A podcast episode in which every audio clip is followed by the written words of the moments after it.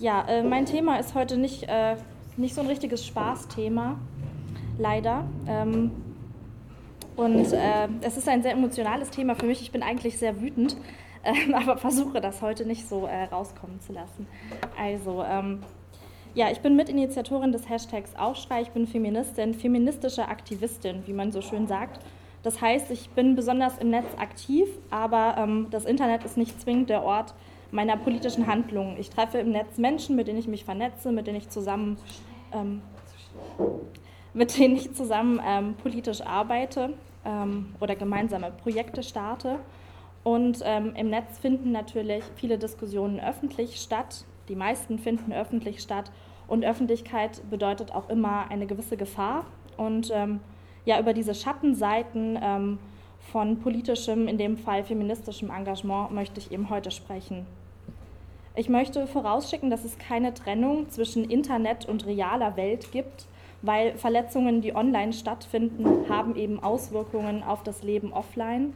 Ähm, das ist ja andersrum genauso, wenn ich mich online verliebe, dann passiert das ja auch in Wirklichkeit. Und ähm, das ist mir äh, sehr wichtig zu sagen, dass es da keine, ähm, keine zwei verschiedenen Welten gibt, die irgendwie nichts miteinander zu tun haben. Ähm, ja, ich konzentriere mich heute auf das Internet und das Problem Hate Speech. Ich fasse den Bogen aus aktuellem Anlass aber auch ein bisschen weiter und spreche auch über misogynen Terror, der offline stattfindet. Da gab es vor zehn Tagen so ein Ereignis, ähm, auf das ich dann nachher noch zu sprechen komme, was auch im weitesten Sinne eben mit Hate Speech zu tun hat. Ich berichte heute von eigenen Erfahrungen. Ich werde frauenfeindliche Texte zitieren und auch von sexualisierter und körperlicher Gewalt sprechen. Also ich werde konkrete Beispiele zeigen. Äh, das möchte ich vorausschicken für Leute, die ähm, damit nicht so gut klarkommen. Das ist äh, teilweise schwere Kost. Und ähm, ja, meine eigenen Erfahrungen haben hauptsächlich mit dem Hashtag Aufschrei zu tun, aber nicht nur. Und deswegen werde ich auch beim Aufschrei beginnen. Ähm, ich gebe noch mal ganz kurz einen Rückblick, wie der Aufschrei angefangen hat, ähm, von dessen Bedeutung ich dann besser auf das Thema Hate Speech kommen kann. Am 25. Januar 2013, also vor rund anderthalb Jahren, kurz nach Mitternacht, ähm, wurde dieser erste Tweet von Nicole von Horst verschickt. Der Arzt, der meinen Po tätschelte, nachdem ich wegen eines Selbstmordversuchs im Krankenhaus lag. Es war der erste einer Reihe Tweets, die ähm, alle so ähnlich formuliert waren und ähnliche Inhalte hatten. Ähm, das war eine Reaktion von Nicole auf einen Artikel, den sie gelesen hatte von Maike Hank, in dem es um sexualisierte Übergriffe, Street Harassment ging. Und ähm, statt eben auf dem Blog zu kommentieren, fing sie an, diese Tweets zu schreiben. Ich war eine der ersten, die das gelesen hat und ähm, ja eigentlich einfach direkt nachgemacht hat. Ich habe auch über eigene Erlebnisse geschrieben. Und ähm, parallel dazu haben wir so eine Art Metadiskussion geführt und haben ja ausgehandelt, was wir denn da eigentlich tun. Ähm, wir haben darüber gesprochen, ob Nicole gerade ein Meme erfindet. Das ist sowas wie ein Running Gag, aber nicht unbedingt was Lustiges, so wie in diesem Fall. Ähm, ob es einen eigenen Twitter-Account bräuchte, um über solche Erlebnisse zu sprechen, oder ob es eben einen Hashtag bräuchte, also so eine Art Schlagwort auf Twitter. Und ähm, ja, Anne Wiezorek war dann die dritte, die sich einschaltete und ähm, uns das Schlagwort lieferte, den Hashtag Aufschrei. Und ähm, ja, danach ging alles ziemlich schnell. Ähm, wie gesagt, die, die ersten Tweets wurden kurz nach Mitternacht geschrieben und in der ersten Nacht bis zum ersten Vormittag ähm, gab es insgesamt 20.000 Tweets. Ähm, also Beiträge, die mit diesem Schlagwort ähm, verortet waren und dazu geschrieben wurden. In den ersten 14 Tagen waren es 60.000 und ähm, wie viele es bis heute sind, weiß ich gar nicht genau, aber man kann sich das ja ähm, ungefähr vorstellen, welche Dimensionen das angenommen hat. Ähm, die mediale ähm, Bedeutung des Aufschrei ist sehr schnell sehr hoch geworden. Es gab ähm, monatelang kein anderes Thema und zum allerersten Mal ist in Deutschland ein Thema von Frauen aus dem Internet gesetzt worden und in die Holzmedien, wie wir so schön sagen, übertragen worden. Das heißt, es musste nicht, äh, es ist keine Agenda von einem Medium, was ein Thema gesetzt hat, was eine Debatte ausgelöst hat, sondern sozusagen von der Straße. Es gab direkt sehr heftige antifeministische Reaktionen auf die Tweets, die geschrieben wurden. Ihr könnt euch das vielleicht vorstellen, wenn Frauen über ähm, Übergriffe schreiben oder erzählen, kommen direkt so Dinge wie, was hast du denn angehabt, warum warst du um die Zeit allein unterwegs und ähnliche ähm, Sachen, die man unter Victim Blaming zusammenfassen kann, also dem Opfer die Schuld an der Tat geben. Und ähm, ja, das geht einher mit, mit Verharmlosung der Geschehnisse, mit eben Schuldzuweisung, aber auch zum Beispiel mit der Unterstellung, dass diese Erlebnisse gar nicht passiert seien, sondern sich ausgedacht wurden von denjenigen, die da über traumatische Erfahrungen geschrieben haben. Und ähm, mit, der, mit der ansteigenden medialen Aufmerksamkeit ähm, ja, stieg eigentlich auch die antifeministische Reaktion darauf, wie man sich vorstellen kann und ähm, konzentrierte sich später nicht nur auf die Tweets, die geschrieben wurden und auf die Erlebnisse, sondern auch ganz konkret auf ähm, uns als Initiatorinnen und noch einige andere Aktivistinnen, die über Blogartikel oder über Interviews im weitesten Sinne mit dem Thema Aufschrei in Verbindung gebracht wurden und äh, mit steigender medialer Aufmerksamkeit ähm, und ja selbst so im im, äh, stärker im Rampenlicht stehen, ähm, kamen dann eben auch stärkere Reaktionen, die auf persönlicher Ebene waren. Dazu zeige ich gleich noch Beispiele. Ähm, ja, die Beispiele, die ich gleich zeigen werde, kann man unter Hate Speech zusammenfassen, also Hassrede oder hasserfüllte Sprache.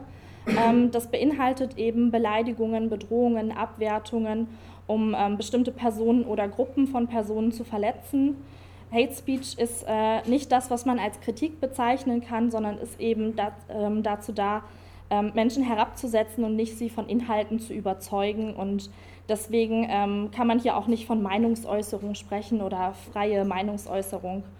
Und ähm, Hate Speech trifft eben besonders ähm, Menschen, die Menschen oder Menschengruppen, die sich öffentlich äußern. Und Öffentlichkeit heißt hier eben auch das Internet, also soziale Netzwerke, Blogs, Vorträge wie dieser und so weiter. Ähm, für uns, die wir ähm, als ja, Initiatorinnen gelten, bedeutet das ganz konkret, dass wir auf Twitter Mentions bekommen haben, natürlich Reaktionen auf Sachen, die wir geschrieben haben. Ähm, wir haben Nachrichten auf Facebook bekommen, weil man natürlich unsere äh, bürgerlichen Namen herausfindet und dadurch kontaktieren kann. Wir haben E-Mails bekommen, ähm, Kommentare unter Blogartikeln oder unter Interviews und Zeitschriften, Zeitungsartikeln. Ähm, aber auch SMS und anonyme Anrufe. Es werden Fotos von uns ähm, im Netz gefunden und verschandelt mit Zitaten oder äh, was euch so einfällt. Es gibt YouTube-Videos und ganze Blogs, die sich über Monate hinweg mit uns beschäftigt haben bzw. noch beschäftigen. Und ähm, ja, davon ausgehend komme ich jetzt zu den Beispielen. Da haben wir hier solche Schätzchen. Äh, nicht nur traurig, Stalking-Vorwürfe, Provokationen sind für viele Frauen zum einträglichen Geschäft geworden.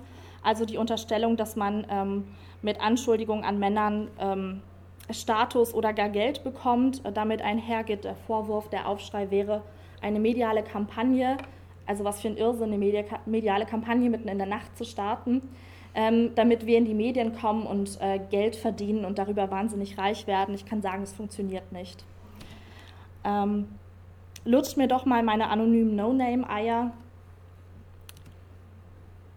Vagina-Faschistinnen von Aufschrei, das wird ganz gerne gemacht. Also der Zusammenhang mit Faschismus und Feminismus, der immer wieder hergestellt wird, also Goebbels-Vergleiche und ähm, ja, da gibt es eine ganze Reihe von Sachen, die so in diese Kategorie gehören.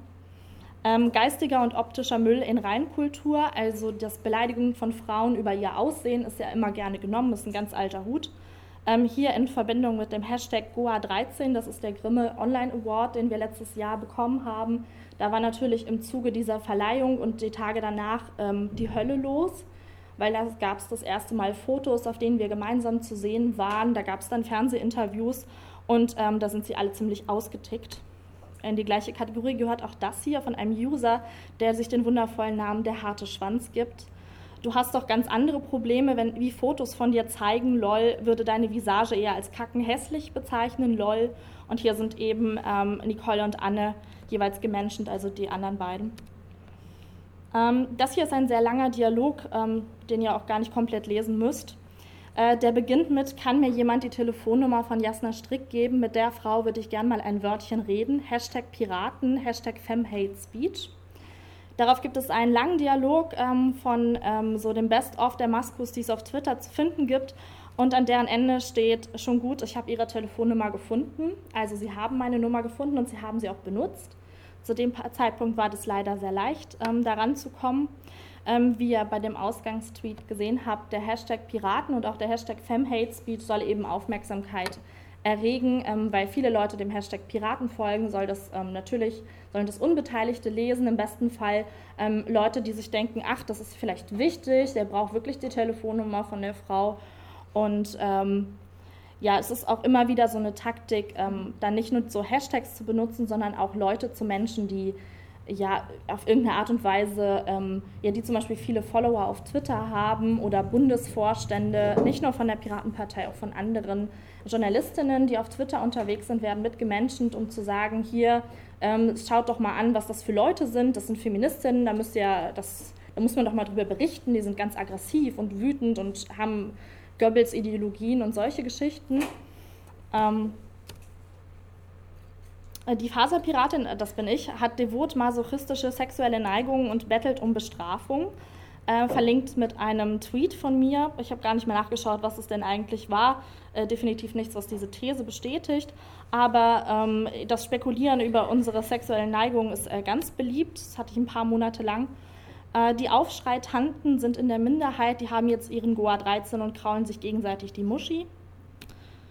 Ja, und bevor irgendwelche Missverständnisse aufkommen. Hate Speech hat nichts mit freier Meinungsäußerung zu tun. Das habe ich ja eben schon mal gesagt. Ähm, ja, zusammenfassen kann man das mit Vergewaltigungsandrohungen, Todeswünsche an uns und unsere Kinder. Dazu habe ich jetzt kein Beispiel gebracht, weil ich es äh, zu widerlich finde. Äh, sehr detaillierte Beschreibungen von diesen ähm, Todesvorstellungen, Urteile über unser angebliches Sexualleben und unsere Körper, Verunglimpfungen beruflicher Leistungen und äh, Verbindungen zum Faschismus insgesamt Sexismus, Rassismus, Homophobie und alles, was euch sonst noch einfällt und je nachdem, welches eben gerade von uns trifft. Ähm, teilweise kann hier von Stalking gesprochen werden, in sehr vielen Teilen. Und ähm, auf jeden Fall aber von Rufschädigung und Psychoterror, wenn es ganze Blog-Einträge darüber gibt, ähm, über Personen gibt, die sich über das Privatleben herhalten und das das Erste ist, was man so bei Google findet würde ich sagen, das fällt unter Rufschädigung und Leute, die dir jeden Tag oder alle paar Tage irgendwelche Menschen auf Twitter schicken und jeden Tweet, den du schreibst, kommentieren. Ähm, egal, ob es äh, ist, weil du irgendwelche Freundinnen triffst zum Kaffee trinken oder was Feministisches schreibst, dann würde ich sagen, fällt das ganz klar unter Stalking. Ähm, man kann davon sprechen, dass sich dieser Antifeminismus immer stärker systematisiert. Ähm, die Leute kennen sich alle untereinander, die verlinken sich untereinander auf ihren Blogs. Ähm, es gibt sozusagen Grüppchenbildung auf Twitter, also die ähm, unterhalten sich miteinander und regen auch ganz klar an, sich gegenseitig zu folgen, damit sie nicht so leicht wieder gespamblockt werden können, weil Twitter Leute, die ähm, viel eine Person anschreiben, aber selbst nur zwei Follower haben, dann gerne als Spam anerkennt. Und wenn die sich gegenseitig folgen, dann schützen die sich auf eine gewisse Art und Weise. Natürlich tauschen sie sich aus über ihr schreckliches Leben, was sie haben, weil sie unter den Feministinnen leiden und so weiter. Und ähm, ja, es gibt eben immer wieder den Versuch, auch mediale Schmutzkampagnen ähm, zu starten, eben darüber, dass ähm, Journalistinnen angeschrieben werden, in der Hoffnung, dass man da irgendwie ähm, mediale Aufmerksamkeit über Presse bekommen könnte oder indem man eben größere Namen, die auf Twitter unterwegs sind, mit anschreibt und sagt, wie kannst du dich mit solchen Leuten umgeben und so weiter. Ähm, naja, das mit der Aufmerksamkeit der Presse funktioniert zum Glück nicht. Ja, deswegen äh, feministisches Engagement bedeutet eben, sich solchen Beleidigungen auszusetzen, sich mit Rufschädigungen und Schmutzkampagnen auseinandersetzen zu müssen. Ähm, der Verlust von Privatsphäre und die berühmte Schere im Kopf, ähm, wenn Diskussionen oder Debatten über Überwachung gestartet werden, wird immer von dieser Schere im Kopf gesprochen, also von diesem Gefühl, überwacht zu werden und deswegen die eigenen Handlungen dem anzupassen. Äh, das ist genau das, was wir hier erleben, ganz konkret ähm, wenn du ähm, bei jedem Tweet oder bei jedem Blogartikel, den du schreibst, überlegen musst, kann ich heute mit diesem Hass umgehen? Äh, schreibe ich das vielleicht besser morgen oder nie? Ähm, reagiert da jetzt wieder irgendjemand drauf oder auch bringe ich jemand anderen in Gefahr? Also es gibt private Themen, über die ich nicht mehr schreiben möchte, ähm, weil ich anderen, äh, andere Leute nicht ähm, zu stark mit mir in Verbindung bringen möchte, um da nicht auch noch, ähm, auch noch meinen Dreck sozusagen bei anderen Leuten abzuladen. Ja, Bedrohungen, Stalking, äh, Traumatisierung und Retraumatisierung sind auch zwei wichtige Punkte, Ähm, wir bekommen teilweise zum Beispiel auch Bilder geschickt von ähm, unter anderem misshandelten Kindern äh, mit dem Kommentar, ja, ihr kümmert euch ja nur um Gendersternchen und das sind so die wirklichen Probleme auf der Welt. Ähm, und diese ganzen Gewaltszenarien, die da eben ähm, die da eben konstruiert werden, so Dinge wie, ihr gehört doch mal aufgeschlitzt, Menschen, die wirklich Gewalt erfahren haben, können darüber eben retraumatisiert werden oder traumatisiert. Ähm, ja, ich versuche ein bisschen was die, ähm, über die Motive und die TäterInnen zu sagen. Ähm, ja, die Ausübenden von Hate Speech sind vielfach AnhängerInnen des Antifeminismus oder Maskulismus, was so im weitesten Sinne das Gleiche bedeutet. Ähm, sie sind aus den üblichen Foren und Netzwerken vielfach schon bekannt. Ähm, andere sind einfach nur MitläuferInnen. Da hatte ich doch eine Folie, genau. Ähm, äh, meistens handelt es sich um Männer, es gibt aber auch Frauen bzw. Menschen, die unter weiblichen Namen agieren. Man muss nämlich hier ganz vorsichtig sein. Gelegentlich handelt es sich um erfundene Identitäten von Männern, die eben ihren Aussagen Druck verleihen wollen bzw ihre Aussagen legitimieren wollen, indem sie sagen, ja, wenn Frauen Feminismus kritisieren oder eure Aussagen kritisieren, dann muss das ja richtig sein, ihr könnt nicht für alle Frauen sprechen und so weiter. Und dann stecken eben dahinter gar keine Frauen, die solche Thesen ähm, aufbringen. Ich habe da ein äh, sehr schönes Beispiel aus dem letzten Sommer. Ich hatte das großartige Vergnügen, ähm, in Kontakt zu kommen mit einer 19-jährigen Bloggerin, die über mehrere Monate hinweg eben einen Blog geführt hat, erst über so privaten Tralala geschrieben hat und dann nach dem Aufschrei sehr schnell sich auf uns eingeschossen hat, ähm, sodass da alle paar Tage Artikel erschienen, in denen es eben um uns und ähm, feministische Themen ging. Ähm, zum Beispiel wurden da auch Arbeitgeberinnen von uns äh, genannt, sodass eben klar war, wer wo arbeitet. Teilweise wurde da auch angerufen, das weiß ich ähm, um eben Menschen zu diskreditieren. Und ähm, dieses Mädchen hat auch einen Twitter-Account geführt. Ähm, da hat sie sich so mit den üblichen Maskus vernetzt, mit denen ihr eben gesehen habt. Ähm, wie ich im Nachhinein erfahren habe, anscheinend haben sie sich da auch sehr flirty DMs geschrieben, also private Nachrichten. Die haben da ähm, mindestens väterliche Gefühle für dieses arme Mädchen gehegt. Ähm, bei einigen wird es wohl darüber hinausgegangen sein. Ähm, und ich habe im letzten Jahr ähm, im Sommer das erste Mal einen Vortrag über Hate Speech gehalten. Und der wurde aufgezeichnet und äh, war zumindest ein paar Tage auf YouTube. Und unter anderem ging es eben um dieses Mädchen, da, da, tauchten Tweets von ihr auf. Und ähm, sie hat danach ähm, laut auf Twitter ähm, ja, von, vom Pranger gesprochen. Dass, also es haben eigentlich alle, die da genannt wurden, haben, haben von Pranger gesprochen und dass es ja nicht geht. Man kann ja nicht Sachen, die öffentlich geschrieben werden, in der Öffentlichkeit vorlesen oder so ähnlich. Und ähm, dieses Mädchen hat dann darum gebeten, dass ihr Profilbild verpixelt wird. Also ich könnte schon ihren Text stehen lassen, weil das hätte sie ja so gesagt, aber das Bild müsste dringend weg, weil da würde sie Ärger auf der Arbeit kriegen oder da hatte sie irgendwie Angst, dass dann Leute sie darauf ansprechen überlegt man sich vielleicht vorher. Habe ich auch nicht eingesehen. Und ähm, naja, es folgten sehr turbulente Tage, wo dann einige von uns angeschrieben wurden äh, mit der Nachricht, ja, dieses Mädchen ist jetzt selbstmordgefährdet, weil die wird aus feministischen Kreisen ganz stark bedroht. Die Sachen, die ihr da behauptet oder die die Jasna behauptet hat, die passieren jetzt diesem Mädchen und ihr müsst ihr helfen und ihr müsst es dringend offline stellen, sonst bringt die sich um und ihr seid daran schuld. Kann man sich ungefähr vorstellen, wie man sich fühlt, wenn man solche Nachrichten bekommt? Ähm, dann gab es ähm, irgendwann ein Schreiben des angeblichen Vaters von diesem Mädchen, wo er ganz hochtrabend geschrieben hat, dass sie sonst immer so fröhlich war und jetzt so ganz schrecklich geknickt wäre und es ging ihr so schlecht und es war alles ganz dramatisch. Ähm, ihr Blog wurde irgendwann offline genommen, dann war ihr Twitter-Account weg. Irgendwann hat die Person, die das YouTube-Video von meinem Vortrag online gestellt hat, es mit der Angst zu tun gekriegt und das offline genommen. Das tauchte dann ganz schnell an 20 anderen Stellen im Internet wieder auf, weil Leute sich vorher gedacht haben, hm, da stimmt irgendwas nicht, nicht, dass dieses Video zufällig verschwindet, machen wir uns mal eine Kopie davon. Und ähm, das ging ungefähr 10 bis 14 Tage. Und das Ende von diesem Spuk, der ähm, ja mehr als anstrengend war, war, dass es dieses Mädchen nicht gibt. Hinter diesem Mädchen steckte ein Mann, anscheinend eine Werbeagentur oder ein Typ, der eine Werbeagentur betrieben hat oder be ja, betrieben hat. Angeblich ist er unseretwegen pleite gegangen. Ähm, und dieser ganze Terror um das Profilbild des Mädchens entstand, weil das Bilder von einem polnischen Model waren. Und vermutlich hat die Frau nicht gewusst, wofür ihre Fotos verwendet werden. Und wenn die Bilder plötzlich auf YouTube zu sehen sind, hätte die natürlich ähm, dem Typen, der diesen Fake-Account und diese Fake-Blog-Artikel geschrieben hat, wo auch überall Bilder zu sehen waren, ähm, dann hätte der natürlich Ärger bekommen wegen Verwendung fremder Fotos, die ihm nicht gehören. Und deswegen ging es auch die ganze Zeit immer nur um die Bilder und nie um die Texte. Und ähm, naja, das stellte sich dann eben heraus, dass es diese Frau nicht gibt, dass dieser Vater eben der Erfinder dieser Figur ist und ähm, dass das alles konstruiert war. Ich will gar nicht so viel darüber sprechen, wie es uns damit ging, wie es im Speziellen mir damit ging. Ihr könnt es euch eventuell vorstellen.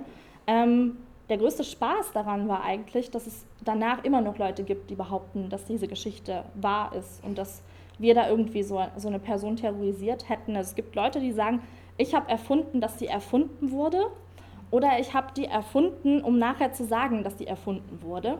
Und diese ganze Geschichte ist konstruiert und im Endeffekt wird es von den verbleibenden Maskus immer noch so dargestellt, als ob wir die Urheberin ähm, dieser Person wären. Ähm, ist natürlich klar, ähm, die haben die alle sehr vermisst, als sie plötzlich weg war. Und die waren alle sehr enttäuscht, dass sie da mit irgendeinem älteren Typen geflirtet haben und nicht mit einem hübschen 19-jährigen Mädchen, die wahnsinnig tolle Fotos von sich online gestellt hat und auch noch eine Antifeministin ist und wahrscheinlich so das Traumbild dieser armen Jungs. Und ähm, naja, das war so die Episode aus dem letzten Sommer, hält sich auch bis heute immer noch. Ähm, Leute hoffen, dass ich heute endlich äh, sage, was, denn da, was ich denn da eigentlich gemacht habe und Stellung zu dieser Geschichte nehme. Ähm, ja, versuchen wir das mal wieder auf eine wissenschaftliche Ebene zu heben. Es gibt eine Studie von Hinrich Rosenbrock zur antifeministischen Männerrechtsbewegung und die kommt zu dem Ergebnis, dass seit den 1990er Jahren ähm, quasi der gleiche Personenkreis da immer noch agiert. Ähm, von Personen, von denen er schreibt, habt ihr eben unter anderem Tweets gesehen. Ähm, er sagt auch, dass es sich meistens um Männer handelt, die in ihrem Leben Enttäuschung erlebt haben, die mit ihrer Trauer und ihrer Wut nicht umgehen können und das dann eben auf Frauen projizieren, ähm, zum Beispiel Scheidungsopfer.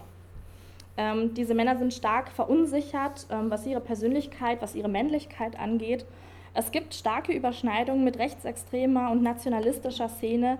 Da ist ein sehr bekanntes Beispiel Anders Breivik, der ja letztes, äh, nicht letztes Jahr, der vor ein paar Jahren in Norwegen äh, zum Massenmörder wurde. Auf den Fall gehe ich nachher noch ein. Der hat ähm, sich unter anderem auf antifeministische Theorien berufen. Ähm, auch deutsche MaskulistInnen haben sich davon noch nicht flächendeckend distanziert und einige verehren ihn als Helden. Ähm, ja, diese Hassnachrichten, ähm, die so geschrieben werden, haben das Ziel zu verletzen und ähm, zum Schweigen zu bringen. In der erwähnten Studie ähm, gibt es einen Gedanken, mit dem Hate Speech beschrieben wird, den ich sehr dramatisch finde. Das Ziel ist der absolute Sieg, die Identität des Gegenübers oder sogar die Person soll zerstört werden. Ähm, das ist eben ein Zitat aus dieser Studie von Hinrich Rosenbrock. Ich finde das sehr eindeutig und vor allen Dingen auch sehr alarmierend. Ähm, ja, durch Hate Speech wird versucht, die Sprechenden als überlegen darzustellen und sozusagen eine Dichotomie zwischen uns und denen aufzustellen. Ähm, wir als Betroffene sollen eben das Gefühl bekommen, dass wir einer verirrten Ideologie anhängen und ganz alleine mit unseren verirrten Gedanken sind, sozusagen gegen die Mehrheitsgesellschaft. Ähm, es wird so dieses Gefühl gegeben, dass diese andere Seite, diese antifeministische Seite sehr stark ist und ähm, wir wenig Rückendeckung haben. Und ähm, da wird teils sehr großer Aufwand betrieben, um die Netzwerke von Frauen zu zerstören. Also die sind zu jeder Tages- und Nachtzeit aktiv. Ähm, die sind relativ schnell in ihrer Reaktion auf neue Blogartikel oder äh, neue Tweets. Vermutlich lassen sie sich da irgendwie über Google benachrichtigen. Und ähm, ja, also das nimmt eben auch an Systematisierung zu. Und das scheint viel Arbeit zu sein. Ähm, ja, der Aufschrei hat mediale Aufmerksamkeit bekommen und bekommt sie auch noch bis heute. Und ähm, ja, er hat eine Debatte ausgelöst, die ähm, mit angestoßen hat, dass über Sexismus und Feminismus öffentlich ähm, neu diskutiert wird, auch anders diskutiert wird als vorher. Sexualisierte Gewalt ist ähm, nicht mehr nur durch Zahlen belegbar, sondern es gibt konkrete Geschichten oder Gesichter dazu. Und ähm, jetzt ist es eben nicht nur so, dass die Außenstehenden erkennen, ah, okay, Sexismus, das ist ein kollektives Problem, das gibt es, sondern auch die Betroffenen haben so eine Schicksalsgemeinschaft gegründet, weil sie eben jetzt andere Betroffene kennen. Es waren einige dabei, die zum allerersten Mal im Leben ähm, die Scham und die Angst gebrochen haben, über Übergriffe zu sprechen, die sie erlebt haben. Und ähm, ich finde, das ist eine sehr wichtige Entwicklung. Ähm, zum einjährigen Jubiläum von Aufschrei jetzt im Januar ähm, wurde das in der Taz von Margarete Stokowski sehr schön zusammengefasst. Eine Frau, die glaubt, ein unglücklicher Einzelfall zu sein, wird keine Revolte starten. Ja, das haben natürlich auch die Antifeministinnen erkannt und die haben eben ganz klar Angst vor einer Revolte, das heißt vor Veränderungen, vor Umstürzungen patriarchaler Machtstrukturen. Und ähm, das schürt natürlich Hass und das führt eben dann im Endeffekt zu Hate Speech. Und ähm, ja, es wird versucht, eben die Feministinnen durch Hate Speech zu isolieren, ähm, wieder zum Schweigen zu bringen und ähm, sozusagen an den Platz in der Gesellschaft zurückzudrücken, auf den Antifeministinnen Frauen sehen. Und eben auch ganz klar Aufmerksamkeit auf das Thema wegzunehmen und abzulenken. Ja, die wenig verwunderliche Erkenntnis lautet, ähm, dass im Internet die gleichen Strukturen herrschen wie überall in der Gesellschaft. Es gibt Diskriminierung und Ausschluss. Für Frauen ist das Risiko besonders hoch, mit Diskriminierung und Hate Speech Erfahrungen zu machen. Und ähm, ja, ich habe ein schönes Zitat von Katrin Ganz. Äh, natürlich, Online-Harassment ist eine neue Variante struktureller Gewalt gegen Frauen und Mädchen. Ähm, Hate Speech sind eben Gewaltfantasien, aber auch Gewaltandrohungen, die ernst zu nehmen sind. In der täglichen Praxis ähm, für feministisches Engagement bedeutet das, dass Debatten verhindert werden, dass Menschen systematisch ausgegrenzt werden und zum Rückzug gezwungen. Im Endeffekt heißt es wieder, der gesunde weiße Heteromann aus der Mittelschicht ist derjenige, der am gefahrlosesten sich an der Meinungsbildung beteiligen kann, weil er eben am wenigsten von solchen Diskriminierungsstrukturen betroffen ist. Und ja, wie ernstzunehmend dieses Problem ist, ähm, will ich jetzt nochmal einem, einem kleinen Exkurs darstellen über misogynen Terror. Es gibt nämlich eben auch Leute, die solche Gewalt nicht nur androhen, sondern auch tatsächlich ausüben. Ich habe da ein paar äh, Beispiele rausgesucht. Sehr gerne, wenn über das Thema gesprochen wird, werden solche Beispiele rausgegriffen, in denen es um Taliban, um Algerien und um Länder ganz weit weg geht. Darüber werde ich heute nicht sprechen, weil ich möchte mich nicht in die Reihe derjenigen stellen, die von Europa aus über andere Länder urteilen. Wir haben genug eigene Probleme, zum Beispiel in den USA, aber wie nachher auch zeigt, in Kanada, in Deutschland und auch in Norwegen. Vor, ich glaube, 10 oder 14 Tagen ähm, gab es in den USA den Fall von Elliot Roger. Er ist ein 22-jähriger Mann gewesen, der, ähm, ja, der zum Amokläufer geworden ist und der dem, äh, der Männerrechtsbewegung angehörte oder von ihr beeinflusst war. Er hat vor seinen Taten ein über 100 Seiten langes Manifest hinterlassen und diverse Videos aufgenommen, die auch auf YouTube zu sehen waren, in denen er ähm, darüber sprach, dass er doch ein so netter Kerl ist und es doch nicht sein könnte, dass keine Frau mit ihm ins Bett geht. Ähm, er hat auch ganz starke rassistische Tendenzen gezeigt. Er hat nämlich gesagt, es kann ja nicht sein, dass schwarze Männer Frauen abbekommen und er nicht. Und ähm, er möchte gerne Frauen dafür leiden sehen, dass ähm, ja, sie auf ihn, den netten Kerl, ja nicht abfahren. Und er hat in seinen Videos auch ähm, ganz konkrete Gewalt beschrieben, also was er gerne mit Frauen tun möchte. Ich möchte das hier nicht wiederholen. Und ähm, ja, diese Videos waren online zu sehen. Die Polizei stand bei dem vor der Tür und hat festgestellt, das ist ein ganz harmloser Typ und ist wieder nach Hause gefahren. Und ähm, ja, was dann passiert ist, ist, ähm, dass Elliot Roger ähm, erst seine Mitbewohner erstochen hat und dann mit einer Waffe vor eine Studentinnenverbindung gefahren ist, hat dort vier Männer und zwei Frauen erschossen. Also genau die Personen, ähm, die er eben leiden sehen möchte und eben Männer, weil die einen sozialen Status bei Frauen haben, den er gerne erreichen wollte und nicht erreichen konnte. Und die ihm deswegen zum Opfer gefallen sind, danach hat er sich selbst umgebracht. Und ähm, ja, dieser nette Kerl, wie er sich ja selbst bezeichnet, ähm, ist eben einer, der vorher übers Internet Hate Speech verbreitet hat. Also genau das Gleiche, was wir eben gesehen haben. Und ähm, der das dann wahrgemacht hat.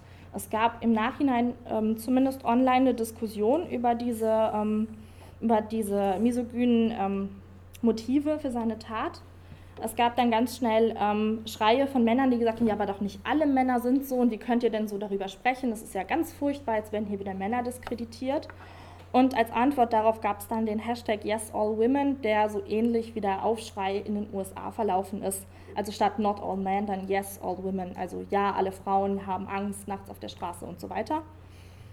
Ähm, der nächste Fall ist dann Anders Breivik, auf den ich eben schon kurz zu sprechen kam, der eben, ähm, ich weiß nicht mehr genau in welchem Jahr es war, ähm, in Norwegen erst eine Bombe im Regierungsviertel äh, gezündet hat und dann ähm, auf einer Insel Jugendliche erschossen hat. Ähm, er hat ebenfalls ein Manifest hinterlassen, ich glaube noch länger, und er hat auch Video-Statements aufgenommen, in denen er sich nicht nur zum Islamhass äußert, das ist das, was sozusagen nach außen gedrungen ist, sondern auch zu anderen rechten Ideologien, unter anderem zum Antifeminismus. Mm, von ihm stammt zum Beispiel das Zitat, das Schicksal der europäischen Zivilisation hängt davon ab, wie standhaft europäische Männer dem politisch korrekten Feminismus widerstehen. Anders Breivik hat behauptet, Männer würden immer weiter feminisiert und Europa selbst sei eine Frau geworden, die, Zitat, sich der Vergewaltigung fügt, statt Widerstand zu leisten. Und mit Vergewaltigung meint er die, Ein ähm, die Vermischung mit anderen Kulturen, speziell mit dem Islam ähm, und so weiter. Ähm, es ist anscheinend nachgewiesen, dass die Mutter von Anders Breivik Feministin war und dass seine Eltern geschieden sind. Hier mag irgendwie psychologisch vielleicht so eine Art Motiv herrschen, warum er nachher zu diesen Theorien übergegangen ist. Man weiß es nicht so genau. Was man weiß, ist, dass er 77 Menschen getötet hat. Und es gibt Aussagen dazu, dass er auf der Insel, auf der er war, als allererstes gezielt die Frauen und, wie es so schön hieß, die schönen Mädchen erschossen hat. Ähm ja, dann gibt es noch einen dritten Fall, der schon etwas älter ist, von 1989, das Montreal-Massaker. Ähm, Marc Le Pen ist ein 25-jähriger ähm, Schüler gewesen, der an einer, ja, oder Berufsschüler, der an einer Hochschule ähm, auch einen Amoklauf ähm, verübt hat. Er ist eben an die Schule gegangen, in die Klassenzimmer und hat gezielt die Männer rausgeschickt und ist mit den Frauen da alleine geblieben, hat denen erklärt, dass er den Feminismus bekämpfen möchte, weil Feministinnen hätten sein Leben zerstört. Und ähm, er hat dann eben die Frauen getötet, insgesamt 14 Frauen. Ähm, zehn hat er verletzt und vier Männer wurden verletzt. Er hat auch einen Abschiedsbrief hinterlassen, wo wieder noch stärker auf seine Motive ähm, eingegangen werden kann. Aber es gibt ja auch Zeugenaussagen dazu. Und er hat dann auch Selbstmord begangen. Ähm, danach gab es eine Debatte um Gewalt in den Medien, also 1989. Das ist quasi die Debatte, die wir heute nach Amokläufen über Gewalt in Computerspielen führen. Es gab aber auch ähm, eine Debatte darüber, ob Armut und rassistische Ausgrenzung tatfördernd gewesen sein können. Es gab feministische Proteste, die sich dafür einsetzten, Gewalt gegen Frauen als eigenständiges Problem anzuerkennen, die auch erfolgreich waren. Es gab die Gründung eines Ausschusses und so weiter. Ähm, es gab aber gleichzeitig auch eine antifeministische Gegenbewegung, wie ihr euch vorstellen könnt. Und da wurde die Schuld an dem Massaker dem Feminismus, den Feministinnen ähm, zugeschoben und ähm, einige Maskulisten sehen Le Pen eben als Helden an. Ähm, als letztes möchte ich auf einen Fall in Deutschland angehen, an den vielleicht die meisten sich erinnern werden. Tim Kretschmer, der 2009 in Winnenden an seiner alten Schule, also ein 17-Jähriger, insgesamt zwölf Menschen getötet hat. Äh, der Fall ist sehr bekannt, der Fall ist nicht bekannt geworden als Gewalt gegen Frauen oder als antifeministische Gewalt, aber von den zwölf Leuten, die er in der Schule erschossen hat, waren elf weiblich also Lehrerinnen und Schülerinnen. Und ähm, Luise Pusch, eine feministische Sprachwissenschaftlerin, war eine derjenigen, die versucht hat, in die Medienberichte zu bringen oder in den öffentlichen Diskurs, dass Tim Kretschmer seine Opfer gezielt mit Kopfschüssen getötet hat. Das heißt, er ist nicht in diese Schule gegangen, hat wild um sich geschossen und da standen ihm zufällig elf Mädchen im Weg, sondern er hat sich seine Opfer gezielt ausgesucht. Also wird er sich auch gezielt ausgesucht haben, dass elf von den zwölf eben Mädchen oder Frauen, je nachdem Lehrerinnen waren. Und ähm, es gab ganz kurz den Ansatz, hier auch über Frauenhass zu sprechen. Das ist aber, weil das über eine sehr unseriöse, ähm, über einen sehr unseriösen Diskurs gestartet wurde, darüber, dass bei ihm Pornobilder gefunden wurden, ähm, in denen Frauen Männer unterdrücken, dass das äh, wurde so eine gab es einen, ich glaube, es war ein Jugendpsychologe, der gesagt hat, ja, da wollte er sich rächen dafür, dass er, dass er eben ähm, über Unterdrückung durch Frauen Lust empfindet. Und das ist äh, sehr an den Haaren herbeigezogen und wird als sehr unseriös ähm, empfunden. Deswegen ist eben äh, diese Theorie ganz schnell wieder, wieder verschwunden. Und das war aber auch der einzige Ansatz, um über Frauenhass zu sprechen. Das Thema tauchte danach einfach nicht mehr auf. Ähm, es gab danach eine sehr große Debatte über sogenannte Killerspiele, ähm, aber zum Glück auch über Waffenbesitz und wie leicht es eben war, für diesen 17-Jährigen an eine Waffe zu kommen, weil sein Vater in diesem ähm, Schützenverein oder Schießverein tätig war. Und ja, was alle diese Fälle zeigen, ist nämlich, dass zum Beispiel Killerspiele, aber auch ähm, TäterInnen mit ähm, ähm, wie heißt es, Migrationshintergrund oder gar äh, mit muslimischem Hintergrund immer Grundsatzdebatten auslösen. Dann gibt es Integrationsdebatten, gibt es Debatten darüber, dass ähm, Jugendliche nicht so viel am Computer sitzen dürfen, weil sonst würden sie zu Attentätern werden. Dass aber diese Täter gemeinsam haben, dass es Männer sind, die vorher ganz klar gesagt haben, dass, ähm, dass sie gegen den Feminismus sind, dass sie Frauen leiden sehen möchten und dass sie Frauen erschießen oder eben Leute, die ganz gezielt hauptsächlich Frauen erschossen haben dass das keine Grundsatzdebatten auslöst. Und ähm, ich sehe das als großes Problem an, denn ähm, es gibt eben diese nicht geringe Zahl von Morden oder von Amokläufen, die auch groß diskutiert werden, aber so der eigentliche Punkt wird nicht diskutiert. Und ähm, vielfach ja, wandert es eben in andere Kontexte, in andere ähm, Diskurse. Und ähm, naja, um zurück zu Hate Speech zu kommen, Hate Speech ist in meinen Augen ein großes gesellschaftliches Problem, eben eine neue Art und Weise, Gewalt auszuüben. Und ähm, die wird kaum erkannt, kaum gesellschaftlich anerkannt. Eben immer diese Diskussion darüber, das passiert ja nur online, das ist dann ja auch nicht so tragisch. Ähm, es ist sehr schwierig, strafrechtlich zu verfolgen. Die Leute, die sich da äußern, bewegen sich ähm, in, so einem, in so einem Grauzonenbereich, wo es ganz schwer ist, die dran zu kriegen. Ähm, und wie man bei Elliot Roger gesehen hat, selbst wenn die Polizei vor der Tür steht, passiert dann eben nichts. Ich vermute einfach mal, dass es in Deutschland ähnlich verlaufen wäre, ähm, weil diese Leute eben immer noch als, ähm, als harmlos anerkannt werden, obwohl sie sich eben auf so, auf so ausführliche Art und Weise auch mit, irgendwie mit Gewaltfantasien auseinandersetzen. Und ähm, naja, Hate Speech ist eben auf der einen Seite Selbstgewalt, aber auf der anderen Seite kann es auch ein Vorzeichen für ähm, zum Beispiel Amokläufe oder Morde sein. Und ich habe das Gefühl, wie immer wird das eingegriffen, wenn wirklich was passiert. Ähm, anscheinend muss auch in Deutschland erst eine Frau auf der Straße erschossen werden, damit irgendwie gehandelt wird. Und ähm, ja. Das äh, traurige Fazit meines Vortrags ist leider, dass feministischer Aktivismus gefährlich ist, aber dass dadurch, wie gefährlich er ist, er eben auch zeigt, dass er notwendig ist weil all diese, ähm, all diese sprachlichen und äh, körperlichen Gewaltakte, die verübt werden, auch immer wieder weiter inhaltlich die Debatte belegen. Und ja, deswegen müssen wir leider weitermachen. Ich bin fertig.